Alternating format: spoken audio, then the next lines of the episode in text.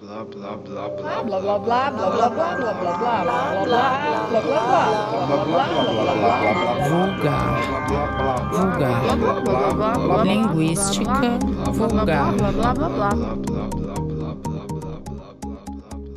Oi, eu sou a Verônica. E eu sou a Monique.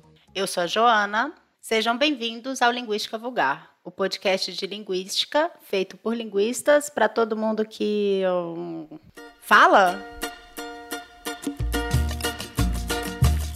De tanto levar frechada do teu olhar, meu peito até parece, sabe o que? Tábua de tiro ao álvaro, não tem mais onde furar. Não tem mais. E aí, Joana, essa vinheta ainda não mudou? Ainda não, Verônica, estamos precisando de uma boa ideia. Mas enfim, esse episódio aqui é a segunda parte da nossa conversa sobre língua de sinais. Se você não ouviu o episódio 4, vai lá ouvir, porque é uma continuidade. E olha só, vale muito a pena ficar até o final do nosso papo de hoje, porque a gente vai ter uma participação mais do que especial, a Heloíse. Ela é surda e doutoranda em Linguística pela FRJ. Além de falar das características de Libras de um jeito muito interessante, ela compartilhou com a gente parte da trajetória dela como pessoa surda e pesquisadora.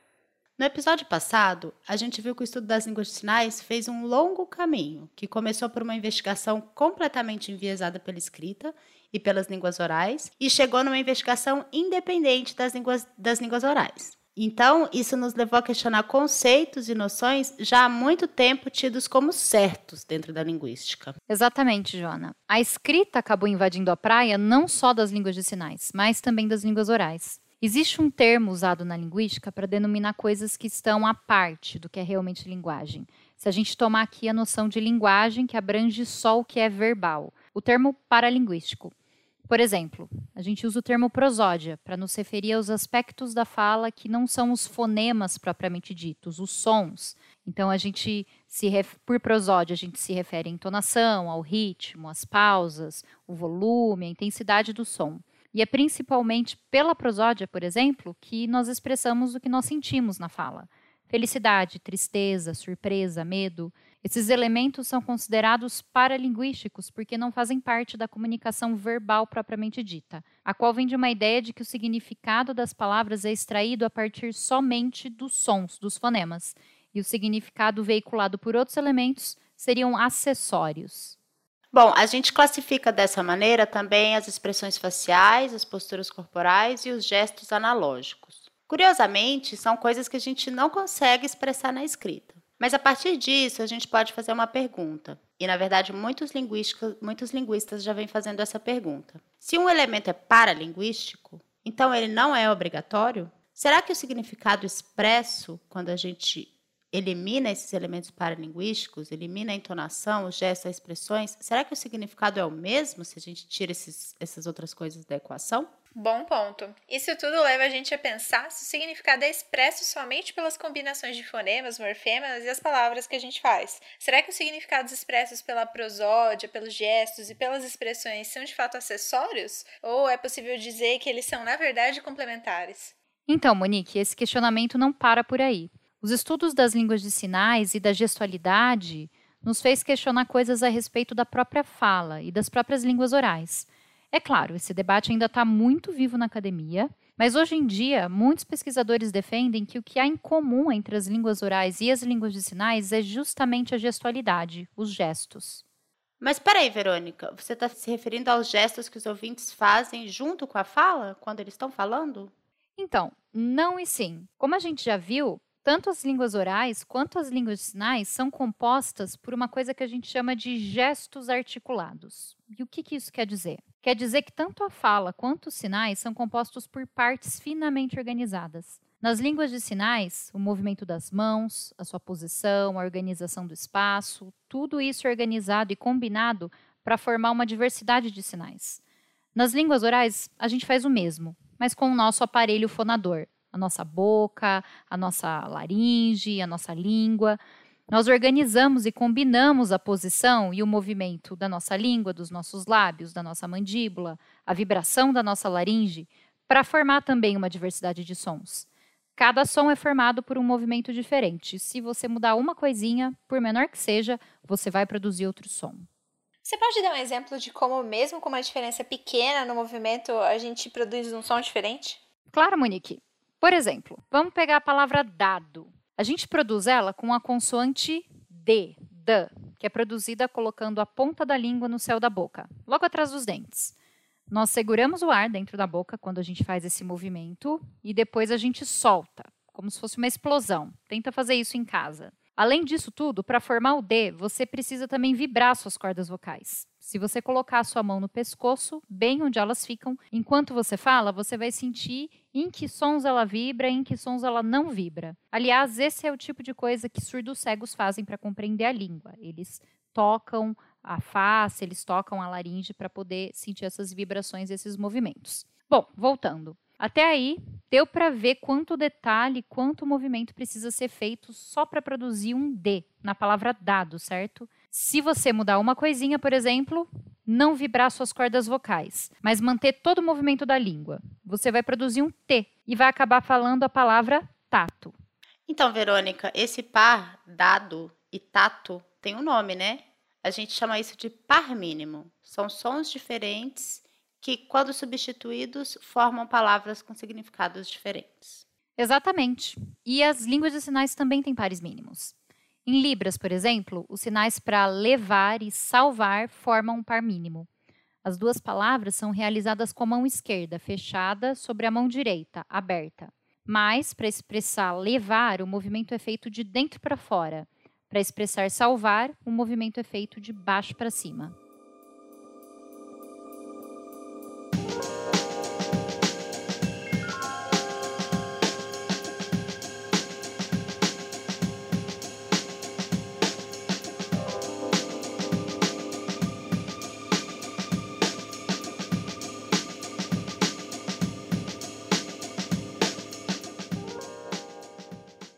Então, se a fala é formada por uma série de movimentos que acontecem todos mais ou menos ao mesmo tempo, será que ainda faz sentido pensar a linguagem como uma sequência linear de unidades?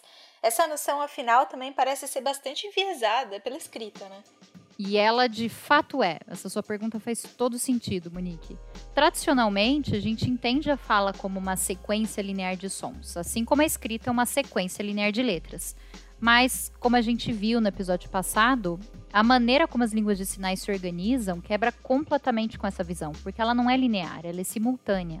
Esse questionamento foi trazido também para a visão que nós temos da fala, especialmente por uma teoria que começou a se desenvolver nos anos 90, chamada fonologia articulatória. Como o próprio nome diz, essa teoria coloca em evidência a articulação que produz o som, ou seja, a ação, o movimento que produz o som. A fonologia articulatória quebra com essa visão ao abandonar o tradicional conceito de fonema e trabalhar com uma coisa que a gente chama de gesto articulatório. Hum, que interessante. E como que essa teoria define esse gesto articulatório? Tem alguma coisa em comum com as línguas de sinais? Tem sim. Para começar, a noção de gesto, ela incorpora a ideia de simultaneidade, né? coisas que acontecem ao mesmo tempo, assim como acontece nas línguas de sinais. Quando a gente descreve a fala, não em termos de fonemas, que são unidades discretas e categóricas, mas sim em termos de gestos, você começa a contemplar, por um lado, a natureza gradiente do som e, por outro, a sobreposição entre os sons, quando eles são articulados.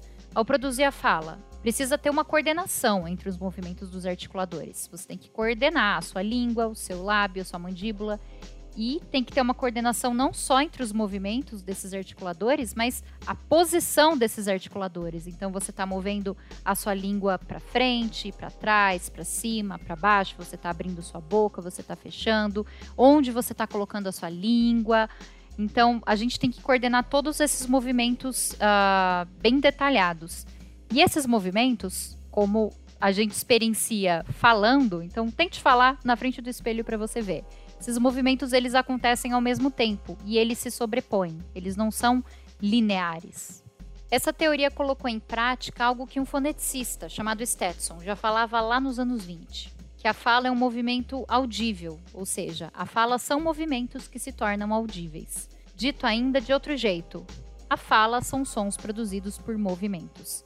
Pensando nisso, A gente deveria mudar a vinheta inicial de um podcast para todo mundo que fala para um podcast para todo mundo que se movimenta. O que, que vocês acham?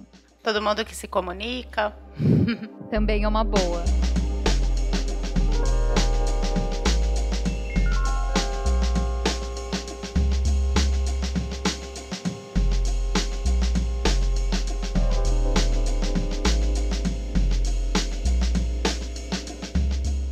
Bom, vamos voltar lá para aquela ideia de modalidade da língua que a gente falou no episódio passado. Bom, a linguística tradicionalmente deixou de lado o estudo das línguas de sinais porque elas não contemplavam a modalidade que era vista como definidora da linguagem, a modalidade oral e auditiva. Porém, vários fenômenos nos mostram que até mesmo a fala não é processada somente por meios auditivos, mas também visuais. Exatamente. O efeito mais conhecido que evidencia isso é o chamado efeito McGurk. Todo mundo que usa o telefone sabe desse efeito. Você já passou uma informação no telefone assim: Eu moro na rua Pive, P de pato, V de vassoura. A gente faz isso porque a gente sabe que no telefone algumas frequências do som são cortadas e por isso a compreensão de alguns sons pode ser afetada.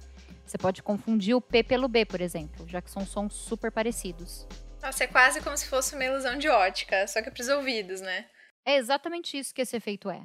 Ele é uma espécie de ilusão ótica da fala, chamada de ilusão auditiva, e mostra como informações visuais auxiliam a compreensão auditiva, especialmente em ambientes ruidosos. Se você ouvir o som ba, mas observar uma pessoa pronunciando a sílaba ga, que a gente pronuncia com a nossa língua encostando lá no fundo da, da nossa, do nosso céu da boca, perto da campainha, você vai ouvir algo meio intermediário, como da, que é uma articulação intermediária entre b e g. Né? O seu dente está, sua língua está logo atrás do seu dente. Um outro exemplo, se você ficar ouvindo o som ba, mas você observar uma pessoa articulando fa, como em fala, né, em que você está colocando os seus dentes no seu lábio uh, inferior, provavelmente você vai ouvir fa, e não ba. Você vai ouvir o que a pessoa está, o que você está vendo, o que a pessoa está articulando. Ou seja, os nossos sentidos eles não trabalham de maneira isolada, eles atuam em conjunto para que a gente possa perceber o mundo à nossa volta e interagir com ele da maneira mais completa e eficiente possível. É por isso também que às vezes a gente fica tão irritado com aquelas dublagens mal feitas, em que a fala fica super desincronizada com a boca do autor. Aliás, a gente vai colocar na descrição do episódio uns links de vídeos sobre o efeito McGurk, para você ter uma ideia melhor de como fica o efeito. Porque é super estranho explicar isso só com a mídia podcast, né? Inclusive, essa coisa da fala desincronizada, eu tava vendo uns tempos atrás uma entrevista com um rapaz que trabalha com deepfake, Bruno Sartori, acho que ele é bem famoso entre no YouTube. E ele tava falando que parte do mercado que tende a crescer é, do deepfake é no mercado de dublagem, porque algumas pessoas ainda têm resistência aos filmes dublados justamente por conta dessa desincronia, né, entre o movimento da boca e o som que ele escuta. E aí com o deepfake, que para quem não sabe emula movimentos do rosto, é, é seria possível colocar um movimento da boca que fosse sincronizado com os sons da língua que aquilo está sendo dublado, né? Então, o filme em, em, inglês, que tem, enfim, pronúncias e palavras muito diferentes do português, teria o um movimento da boca dos atores modificado, de modo que parecesse mesmo que a dublagem sai da boca deles. É, e não só filmes dublados, né, gente? Mesmo se você assiste um filme com áudio original, se ele tá ali meio segundo, um segundinho atrasado, você tá, a boca da pessoa tá emitindo aqueles sons, o som que você tá ouvindo é de uma língua que você entende,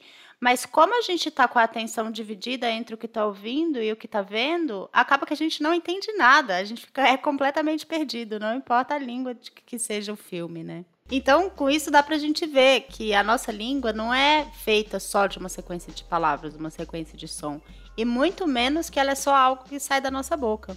A nossa comunicação, na língua oral mesmo, ela vai da boca para outras partes do corpo e às vezes até para fora, porque todo o contexto está envolvido naquilo lá, né? Sim, é muito comum que os ouvintes gesticulem com as mãos ou até mesmo com o corpo todo enquanto estão falando. O gesto parece ser uma parte tão importante da nossa expressão que gesticulamos até no telefone, quando a pessoa que nos ouve não nos vê. Eu, por exemplo, agora estou gesticulando aqui, embora vocês não estejam me vendo. Mas esses gestos que nós ouvintes fazemos enquanto falamos não são a mesma coisa que os sinais usados pelos surdos brasileiros quando eles comunicam em libras. O sinal faz parte de uma gramática, de um sistema da língua. E os gestos, por outro lado, eles não são fixos. Eles sim são espontâneos, são icônicos e muitas vezes são muito característicos de uma pessoa, são únicos. Esses gestos, eles funcionam em conjunto com a fala. Pode ser em relação ao tempo, por exemplo, quando os nossos gestos acompanham o ritmo a entonação da fala, ou eles podem atuar em relação ao significado. Quando, por exemplo, a gente move as, as nossas mãos, então você faz o um movimento com as duas mãos, separando elas, para falar que você pescou um peixe desse tamanho. Hum, entendi. Então, gesto e sinal é diferente. Mas tem uma coisa que a gente pode falar sobre ambos, né, Verônica? Que é que os dois são convencionais, certo? Isso sim. Todo gesto é interpretado mediante as convenções existentes numa determinada comunidade e de acordo com as relações sociais que são estabelecidas nela. Nem os gestos têm significados universais. O sinal que os americanos, por exemplo, fazem para expressar ok. Sabe aquele sinal em que você junta o seu dedão e o seu indicador enquanto estica os outros dedos? Aqui no Brasil, dependendo do lugar, pode ser interpretado de maneira bem ofensiva. Os gestos podem ser espontâneos e idiosincráticos. Mas a gente também pode dizer que gestos que são cotidianos acabam se tornando comunicativos e parte da linguagem por meio justamente da interação entre os indivíduos e ao longo de gerações.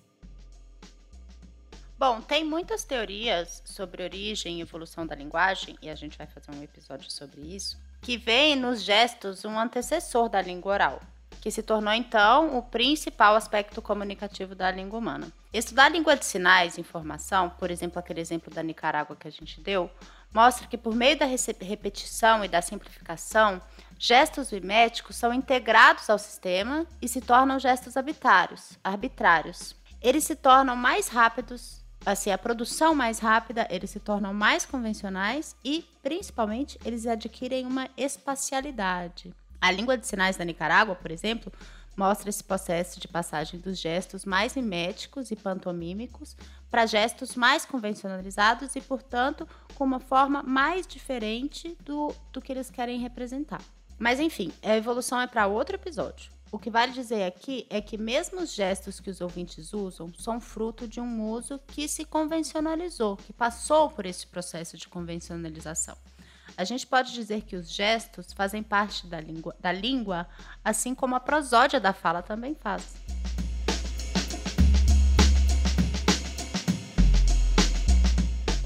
Mas então você pode se perguntar: e a tal da iconicidade? Por mais que grande parte dos sinais da língua de sinais seja arbitrário e convencional, como a gente já falou, e não tenha, portanto, nenhuma iconicidade em si, os sons da língua são completamente arbitrários também. O que eu quero dizer é que não existe relação alguma entre os fonemas que formam a palavra cama, por exemplo, e o seu significado. Até mesmo porque essa mesma palavra vai ser diferente em outras línguas.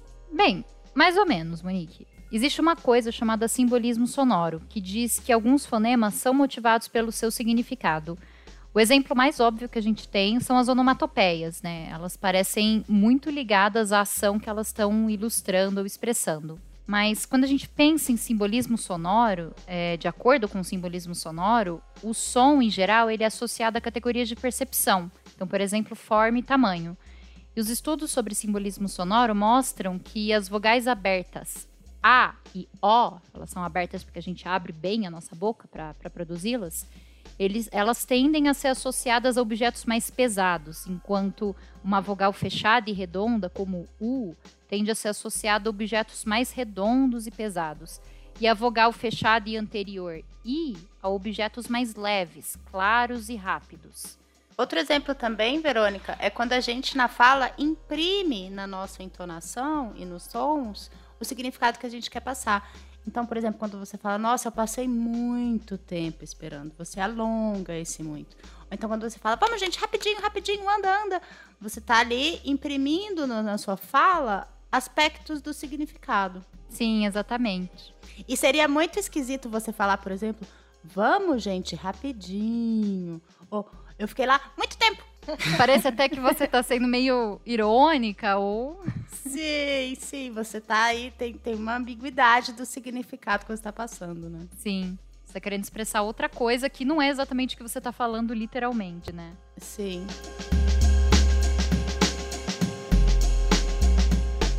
Bem, tem muita coisa que a gente pode falar de simbolismo sonoro, que também não vai caber aqui no episódio, mas se você ficou curioso, a Mahayana Godoy já falou sobre, o, sobre esse assunto no episódio do Dragões de Garagem e em alguns outros textos que a gente vai deixar na descrição do episódio para vocês.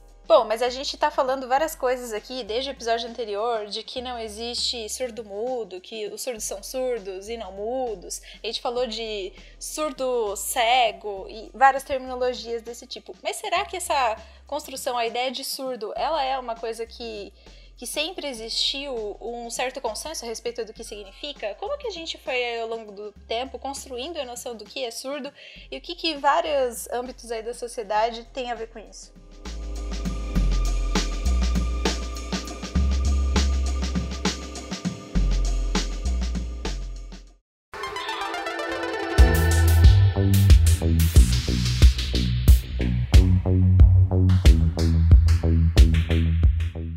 Sobre essa coisa da compreensão do que é a surdez, vale a pena dizer que existe, de modo geral, dois modos distintos de compreender a surdez. Um deles a compreende como um tipo de deficiência e o outro como uma identidade. O primeiro destaca a falta, focaliza a patologia e define os surdos como um conjunto de pessoas portadoras de uma disfunção específica. O segundo tende a compreender a questão a partir da noção de uma marca distintiva geradora de formas de comunicação, relações, valores, práticas e comportamentos específicos. Esse segundo modo seria caracterizado por compreender a categoria surdo como uma categoria étnico-linguística.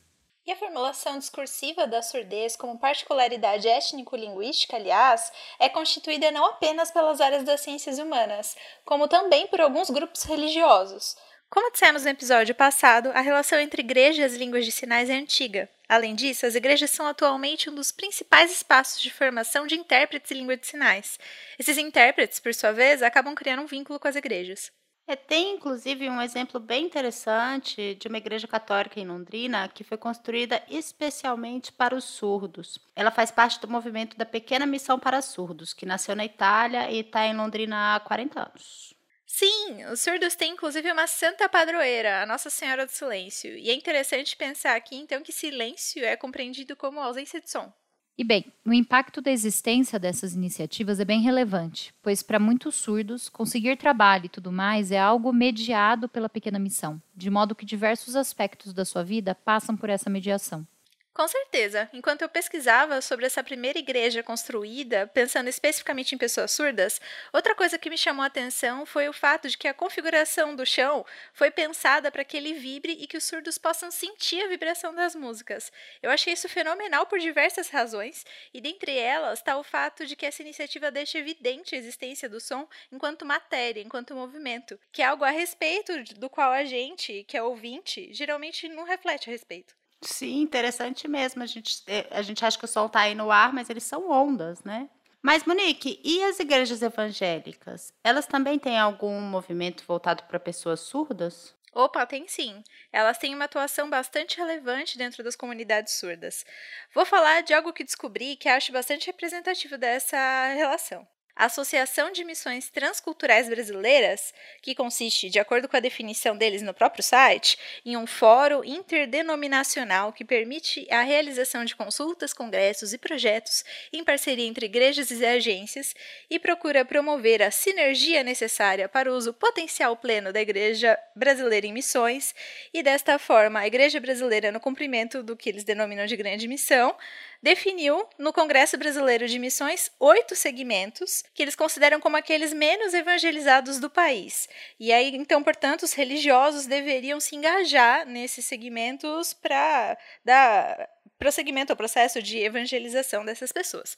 Esses segmentos eles se dividem entre sete, que eles categorizam como socioculturais, e um socioeconômico. Vou falar rapidinho aqui sobre eles. Então, um, o primeiro seriam povos indígenas, segundo, povos ribeirinhos, terceiro, ciganos, quarto, povo sertanejo do sertão do país, quinto, os quilombolas, os imigrantes, e aí o sétimo, de acordo com. Estou usando a nomenclatura que está no site deles, deficientes auditivos, que, de acordo com as informações levantadas por eles, compõem menos de 1%. Menos de 1% dos, dos surdos são crentes no Senhor Jesus, né? São palavras deles. E um outro segmento que seria econômico, que é de extrema, extrema pobreza e extrema riqueza.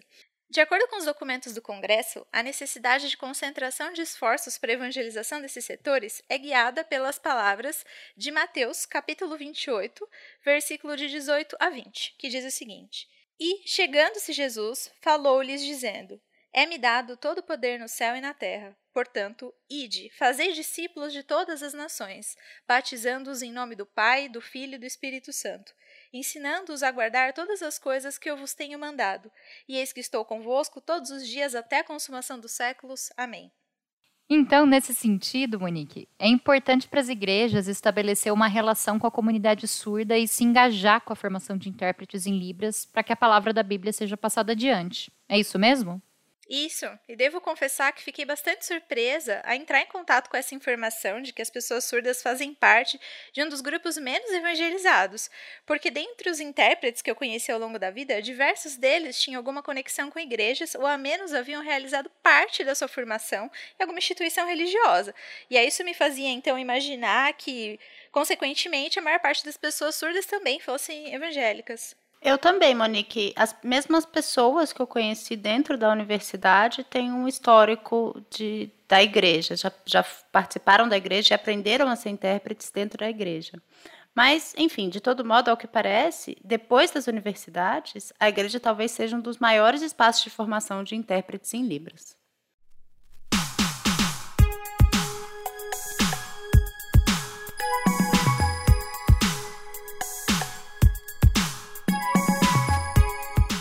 Mas agora, retomando essa questão da constituição da surdez como uma característica étnico-linguística, um dos fatores de maior relevância para sua consolidação se deu a partir das lutas sociais para que Libras fosse reconhecida pelo Estado como uma língua legítima, uma das mais importantes conquistas da comunidade surda, a Lei de Libras. No nosso episódio 2, comentamos um pouco sobre as línguas faladas no Brasil. Dentre elas, citamos a língua brasileira de sinais. Naquele episódio, comentamos que apesar dessa diversidade linguística toda, nosso país só tinha uma língua oficial, o português. Logo alguns dias após o lançamento do episódio, uma ouvinte nos escreveu questionando a respeito do fato de não termos mencionado Libras como uma língua oficial do país. Ocorre que na época em que fizemos a gravação, nós mesmos tínhamos essa dúvida. E fomos pesquisar então mais a respeito disso para ver se a gente tinha feito alguma cagada no roteiro. Durante essa pesquisa, encontramos no LinkedIn um artigo das intérpretes Paloma Bueno e Juliana Fernandes, que abordava justamente essa questão. Ao que parece, nossa dúvida e a dúvida de diversas outras pessoas parecia existir não sem razão. Há mesmo uma certa confusão entre, sobre o Estatuto de Libras e a sua relação com as leis nacionais. Isso porque Libras foi reconhecida por um documento legal, então nesse sentido oficial, que é a Lei 10.436 de 2002. Então, é, é, então, portanto, ela é legal no sentido de ser reconhecida por um documento legal, né?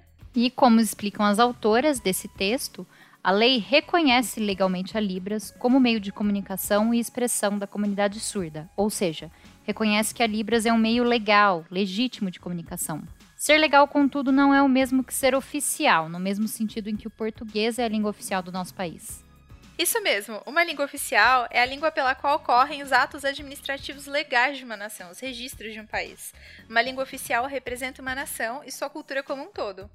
O artigo 13 da Constituição Federal, que define o português como a língua oficial, é, se, nas palavras do artigo, a língua portuguesa é o idioma oficial da República Federativa do Brasil, não foi alterado. O parágrafo único da lei que reconhece legalmente Libras diz, aliás, que a língua brasileira de sinais, Libras, não poderá substituir a modalidade escrita da língua portuguesa. Essa proposição se justifica no sentido de evitar qualquer interpretação de inconstitucionalidade dessa lei, porque ela poderia confrontar algo postulado pela Constituição. Hum, então, em resumo, é uma confusão terminológica. Qual é o sentido de oficial? A lei de Libras oficializa a língua no sentido de reconhecê-la como língua a partir de um documento oficial. Por isso que fica a dúvida toda, é isso? Exatamente. Mas vale dizer que o reconhecimento por meio da legislação de Libras como um meio de comunicação legítimo dos surdos se deu como fruto de um movimento intenso que envolveu pessoas surdas e outros membros da comunidade, familiares, por exemplo, intérpretes, religiosos e acadêmicos. É importante enfatizar que esse processo todo e a troca com acadêmicos, principalmente do campo da linguística, foi fundamental para a compreensão de Libras como uma língua, e o reconhecimento de Libras como uma língua, por sua vez, foi fundamental para a compreensão da surdez como uma característica étnico-linguística. É verdade. Historicamente, o movimento social surdo brasileiro surgiu no contexto dos movimentos das pessoas com deficiência, entre os anos 70 e 80, logo no período de reabertura política e redemocratização do país, quando diversos movimentos populares surgiam e ganhavam força. Entre os anos 80 e 90, o movimento social surdo se consolidou e encampou um esforço coletivo pela oficialização da língua de sinais no nosso país. A Lei de Libras, que foi sancionada no dia 24 de abril de 2002 pelo então presidente Fernando Henrique Cardoso, foi uma das conquistas mais expressivas do movimento. Tem um artigo muito bacana escrito por Brito Neves e Xavier que relata toda essa trajetória. Um trecho dele relata o momento da aprovação de forma tão bonita que vou reproduzir aqui de modo literal. Os autores nos contam que, abre aspas, esta lei se originou no projeto de lei número 131/96, que havia sido aprovado três semanas antes pelo Senado Federal, no dia 3 de abril. Os parlamentares discutiram e votaram este projeto em uma sessão seguida de perto por uma pequena multidão de mais de uma centena de pessoas surdas, acompanhadas de intérpretes, que lotava as galerias do plenário. Assim que o presidente do Senado anunciou a aprovação, não se ouviu o habitual som de aplausos dos participantes do evento. A cena que se viu era inédita naquele espaço do poder legislativo e profundamente simbólica. Os surdos celebraram o resultado aplaudindo em libras, que é um movimento que se faz com as mãos verticais abertas, palma a palma, a cada lado da cabeça e os pulsos girando, de modo que a gente fique virando as palmas para frente e para trás várias vezes, com uma expressão facial de alegria. Ao ler esse trecho do artigo que a Verônica citou, eu fiquei pensando na forma como um antropólogo chamado Mayani descreve esse ato de aplaudir nas comunidades surdas. Ele chama isso como um grande mar de mãos. Que bonito. Bonito, né?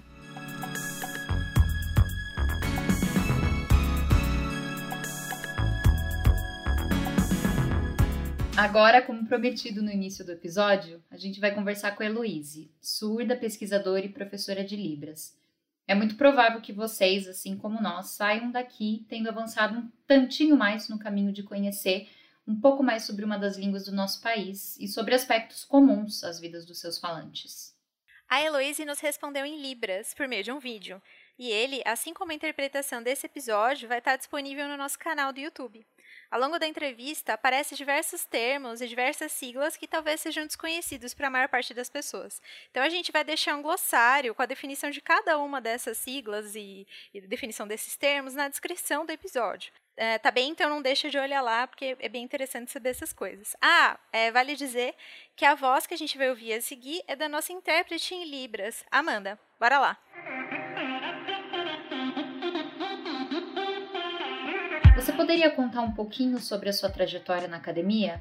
Como é ser uma pesquisadora surda na linguística? Minha trajetória na academia começa com meu ingresso no curso de pedagogia de universidade particular. Eu era a única aluna surda numa turma formada por alunos ouvintes.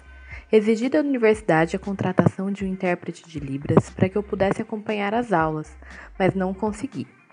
Acabei contratando um do meu próprio bolso. Tudo isso aconteceu antes da Lei da Libras, a Lei 10.436, um ano antes da promulgação da lei, na verdade.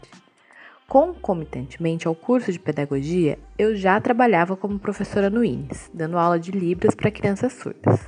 Quando me formei, houve a criação pela UFSC do curso de Letras Libras, na modalidade AD, com 15 polos espalhados por todo o Brasil.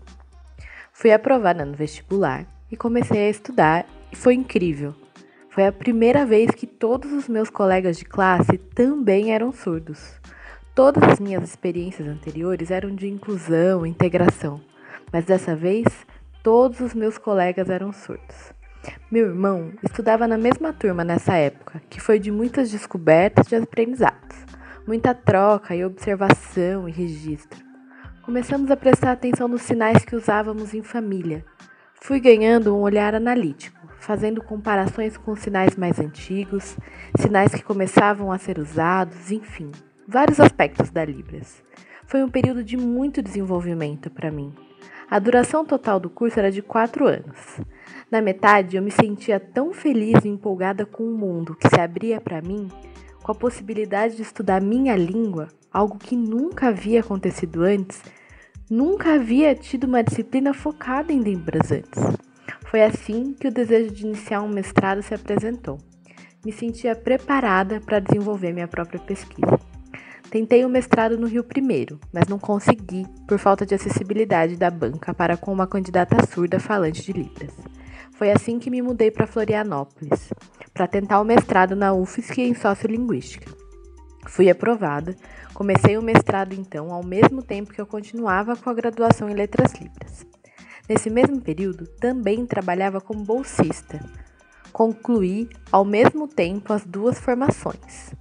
Daí, voltei para o Rio para ser professora na UFRJ, exercendo minha profissão de professora como licenciada pelas Letras Libras. Foi quando foi criado o curso de Letras Libras presencial na UFRJ. Pedi então minha transferência para a unidade de letras. Meu curso inicial tinha vinculação com a Faculdade de Educação e agora estava na área de letras.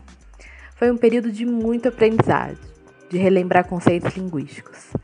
Meu processo de me reconhecer pesquisadora começa então em 2006 e vai seguindo. Uma pesquisadora das línguas de sinais em geral e especificamente da Libras, que são campos muito relevantes. Dei uma pausa nos estudos por nove anos. Continuei trabalhando, casei, tive filho, cuidei de mim e dos meus.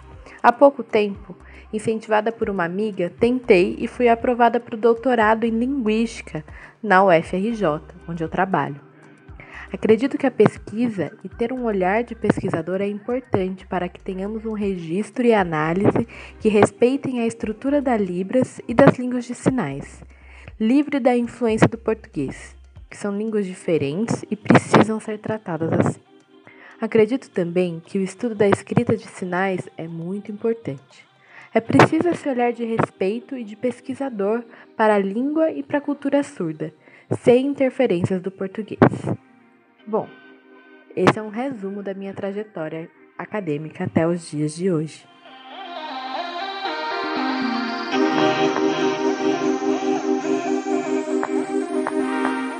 Libras foi a primeira língua que você adquiriu e como que foi o seu processo de aquisição? Mais pessoas da sua família sabiam Libras? Isso, exatamente. Libras foi minha primeira língua e português a segunda.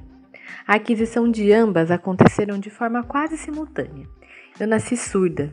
É uma surdez genética. Meus pais são surdos, meu irmão também. Somos sete surdos na família. E nosso meio de comunicação foi sempre através da Libras. Meu pai era um sinalizador muito proficiente, trabalhava no INES também. Minha mãe, por ter tido uma educação oralista, se comunicava através da fala e de sinais, num tipo de bimodalismo.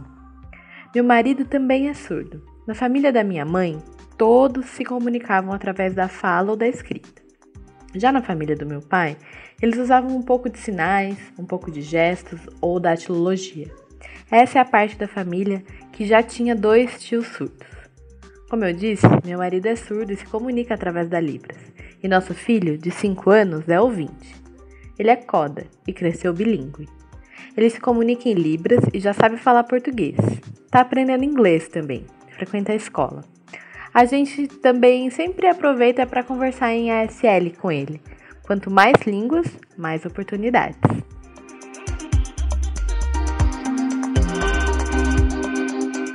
Desde quando você teve contato com outros falantes de Libras? Como essa convivência afetou o seu aprendizado? Bom, eu tive contato com outros surdos sinalizadores, primeiramente na minha família, como eu disse anteriormente e também na Associação de Surdos do Rio de Janeiro, a ASURGE, cujo sinal são as duas mãos fechadas com o polegar estendido em formato de joia, uma mão na frente da outra. Eu e meu irmão crescemos frequentando a associação, o que foi muito importante para o nosso aprendizado e abertura da consciência para o mundo, para conhecermos as histórias de vida, sofrimento e luta da comunidade surda, a resistência, eu também frequentava a Associação Congregadora Alvorada do Surdo do Rio de Janeiro. Os frequentadores dessas duas associações eram muito diferentes. Por exemplo, na ASURGE, que é a Associação dos Surdos do Rio, a língua utilizada na comunicação era Libras. Todos sinalizavam com muita proficiência a maioria proveniente do INES, enquanto no Alvorada, alguns tinham vínculo com o INES, mas suas formas de comunicação eram variadas. Cada um se comunicava do jeito que se sentia mais confortável. Alguns sinalizavam, alguns oralizavam, alguns utilizavam o bimodalismo. Crescer tendo contato com essas realidades foi muito importante, porque na escola de inclusão eu era a única surda. Então, poder ter contato com essas associações foi muito importante para o meu desenvolvimento. Na igreja também. Contato com intérpretes e com informação do mundo foi muitíssimo importante. Como foi seu letramento em português? Bom, eu nasci e cresci sinalizando e sempre via as palavras escritas em português no meu cotidiano. Minha mãe estava sempre me mostrando palavras. Meu avô, ouvinte, pai da minha mãe, estava sempre me mostrando e me expondo a materiais escritos, como jornais, por exemplo, e também gibis da turma da Mônica. Eu ainda não percebia muito bem que estava nesse processo de letramento. Via também meu pai comprando jornais e transformando aquele texto em sinal. Mas nesse período eu não tinha muito feito a relação entre a escrita e a língua que eu utilizava. Eu lembro de uma situação de quando eu tinha uns 9, 10 anos e meu pai me disse para ir ao banco com ele. Eu fiquei apreensiva, pois era um ambiente bem novo para mim, mas meu pai insistiu e fomos ao banco juntos. Fomos conversar com o gerente. Eu continuava apreensiva, pensando como nós dois, surdos, iríamos conversar com o gerente ouvinte do banco. Meu pai queria saber o motivo de um desconto em seu extrato e usou um sinal bem específico para isso. Eu não conhecia uma palavra em português que expressasse exatamente aquele sentido. Perguntei ao meu pai que palavra eu deveria utilizar, mas ele também não sabia. Então, usei a palavra tirar, que pensei que tinha um sentido próximo ao que meu pai estava sinalizando. Quando o gerente leu, entendeu e me contou que aquilo se chamava débito. Fui aprendendo assim, na vida, começando a fazer relação entre as palavras escritas e minha língua de sinais cotidiana. Lembro de uma outra situação, aconteceu quando eu tinha uns 12 anos. Recebemos uma carta do banco lá em casa. Então eu fui traduzir essa carta para os meus pais. Na primeira tentativa, eu fui sinalizando enquanto lia e eles não entenderam nada. Tentei novamente dessa forma. Pedi que eles tivessem atenção, mas novamente não funcionou. Fiz uma terceira tentativa, mas dessa vez, primeiro eu li a carta Entendi.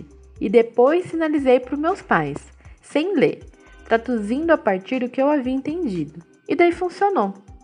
Essa experiência foi uma descoberta para mim.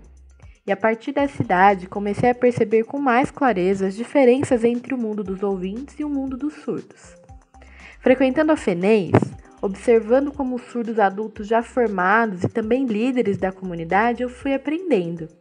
Eu continuo aprendendo até hoje. Português é minha segunda língua. Eu estou sempre aprendendo. Tenho mais facilidade com o registro mais informal do português, mais familiaridade. Agora, quando se trata do registro formal, muito utilizado em artigos e na área acadêmica como um todo, ainda é um esforço.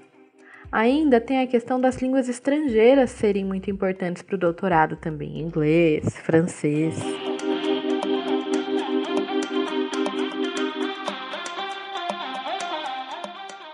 Em linhas gerais, como se dão os processos de tradução entre línguas de sinais? Quais aspectos principais devem ser levados em conta? Essa pergunta é muito interessante. É uma área que eu gosto bastante.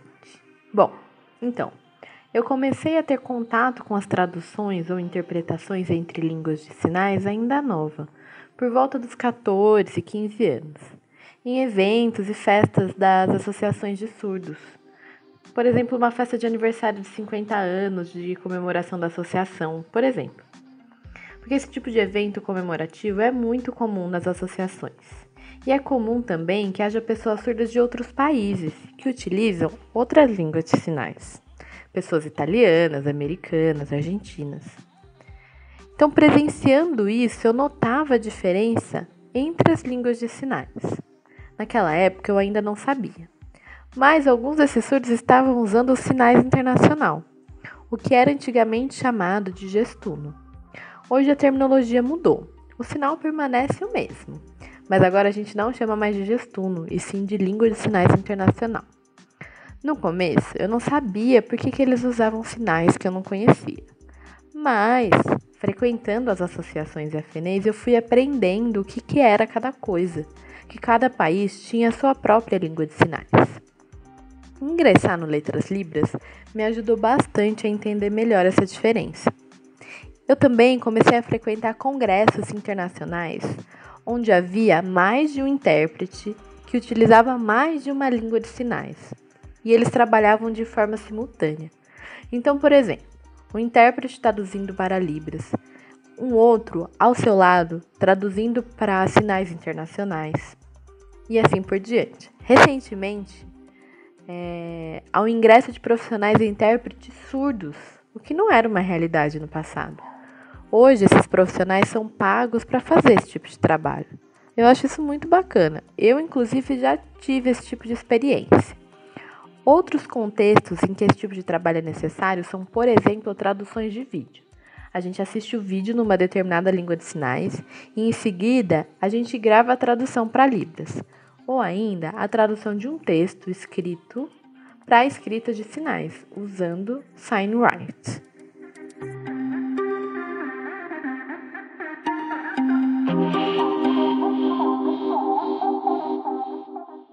Existe variação entre se comunicar com os amigos e fazer uma tradução simultânea de um discurso, por exemplo? Você poderia dar algum exemplo para a gente entender isso? Essa pergunta aí é bem abrangente. É uma pergunta que comporta vários tipos de resposta. Eu vou dizer aqui para vocês como eu entendi.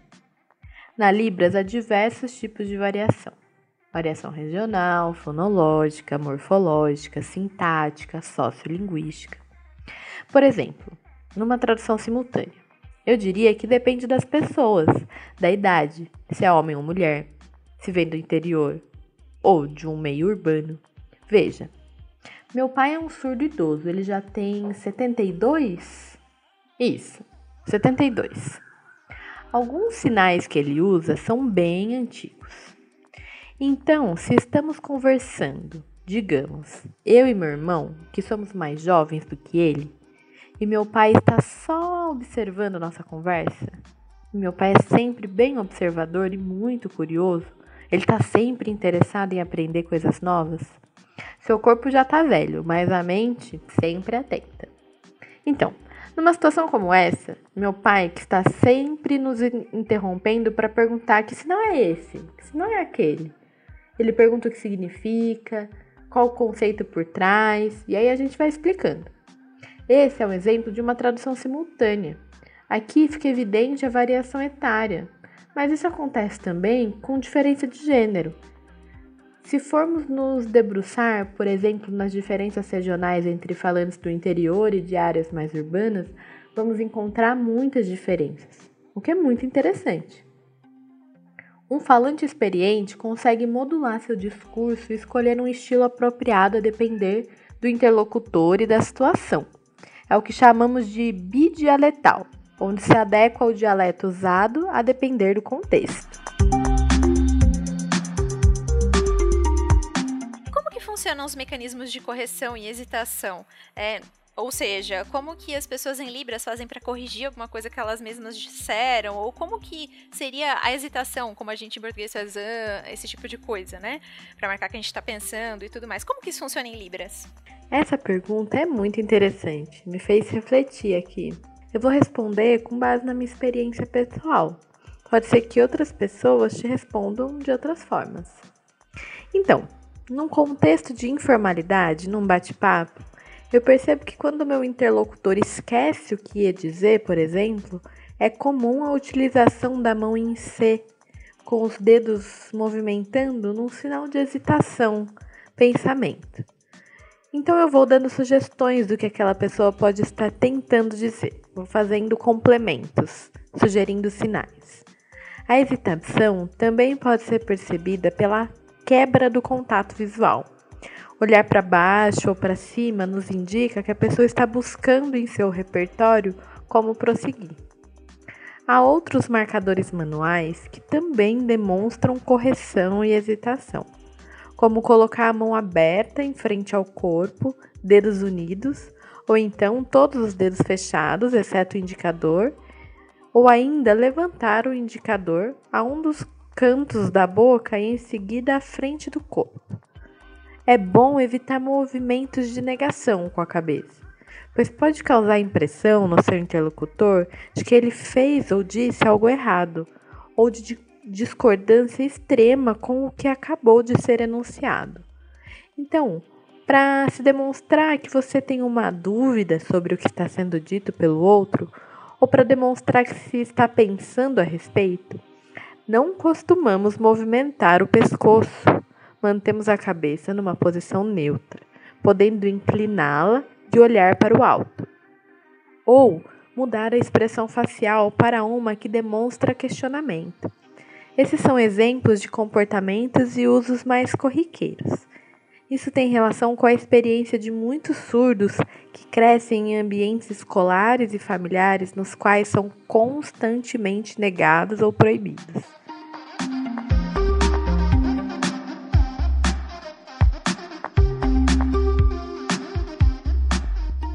Nossa, sensacional! Mesmo tendo estudado para fazer esse episódio, eu não imaginava muitas das coisas que a Heloise contou pra gente. Enfim, nós vemos que as línguas de sinais nos fazem repensar até mesmo a visão da língua como algo puramente biológico. Elas nos fazem pensar a linguagem como algo social e cultural, uma coisa que vai além somente da biologia. Considerar a língua de sinais como uma língua natural implica considerar que as pessoas que falam essa língua devem ser consideradas parte de uma comunidade linguística. Nesse sentido, as pessoas surdas compõem uma minoria linguística, não faz mais sentido falar em surdez somente como um diagnóstico médico, muito menos como uma deficiência física, e sim falar em surdez com S maiúsculo, como uma entidade linguística e cultural. Nós vamos fechar esse episódio, esses dois episódios aqui, com um trechinho do livro do Oliver Sacks, que foi indicado lá no episódio anterior, na parte 1. E nesse trecho aqui, nessa frase, ele diz: não existe uma língua de sinais universal, mas existem, ao que parece, universais em todas as línguas de sinais. Universais não apenas de significado, mas de forma gramatical.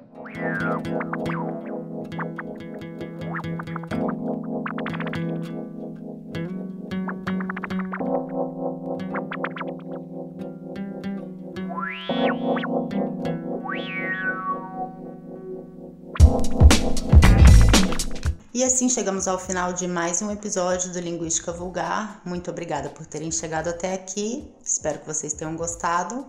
Para fechar, a gente vai dar algumas recomendações e os nossos agradecimentos.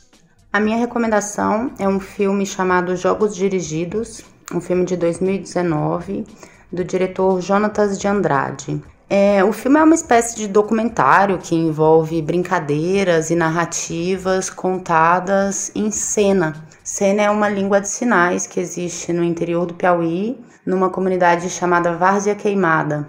É uma comunidade super pequena, com menos de mil habitantes e com grande porcentagem de surdos. E ali emergiu essa língua que é diferente de Libras é, é uma outra língua de sinais que emergiu no meio dessa comunidade e muita gente ali fala cena, não só as pessoas surdas, é uma língua muito presente nessa comunidade. E é interessante, eu acho, essa recomendação, porque a gente sempre fala aqui sobre monolinguismo, sobre como é uma ilusão que num país continental como o Brasil, ou mesmo em regiões menores, que se fala apenas uma língua, né?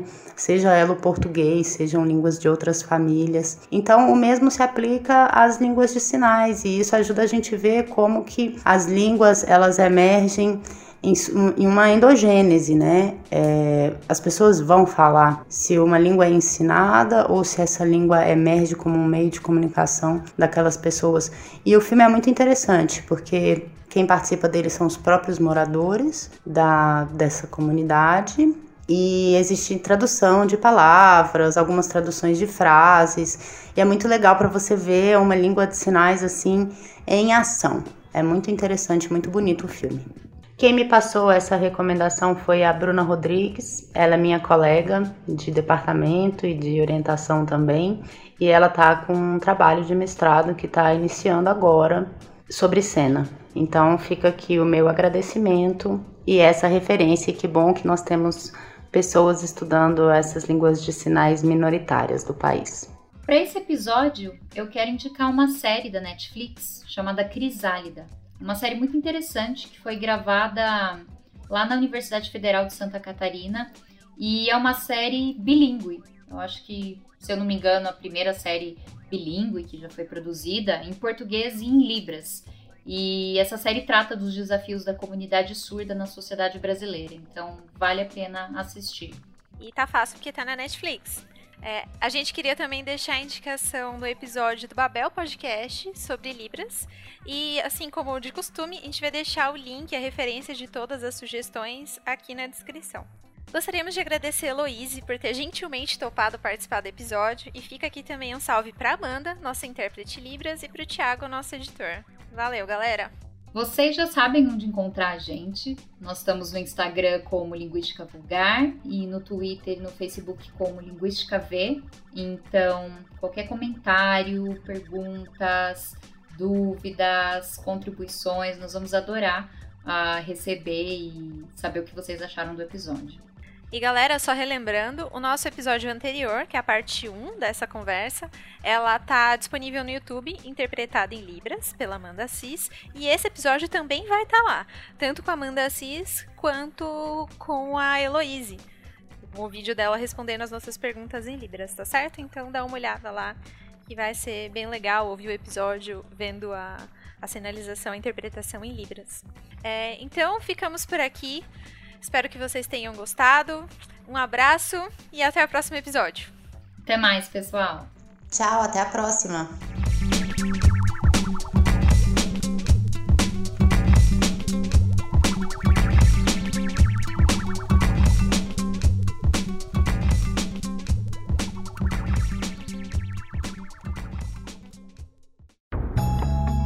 Este podcast foi editado por estopimpodcasts.com.br